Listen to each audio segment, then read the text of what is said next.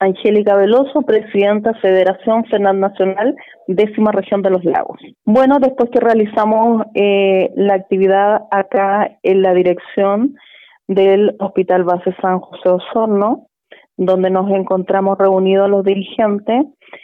llegaron los directivos, encabezados por el director subrogante, doctor Hans Gese Igor, para conversar sobre la situación y ratificarnos de parte de ellos que es una decisión que realizaron a último minuto debido a la contingencia y que se habría gestionado por ahí por el sábado, eh, cosa que nosotros también contrarrestamos porque la información que nos entregó primeramente el director fue que esta situación el día viernes no se había podido comunicar debido a actividades que ellos tuvieron con un concurso que estaban realizando. Posteriormente mantienen su, eh, su propuesta del cambio de esta funcionaria y donde nos aseguran que efectivamente no sufriría ningún deterioro y que resguardaban la salud, cosa que nosotros no vemos así porque se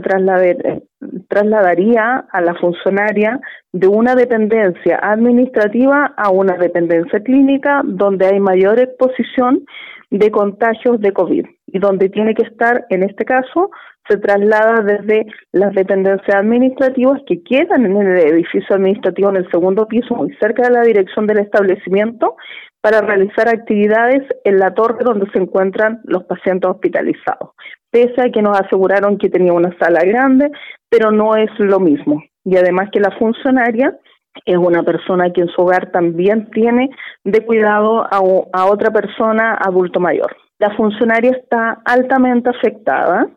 eh, ya no dio para más,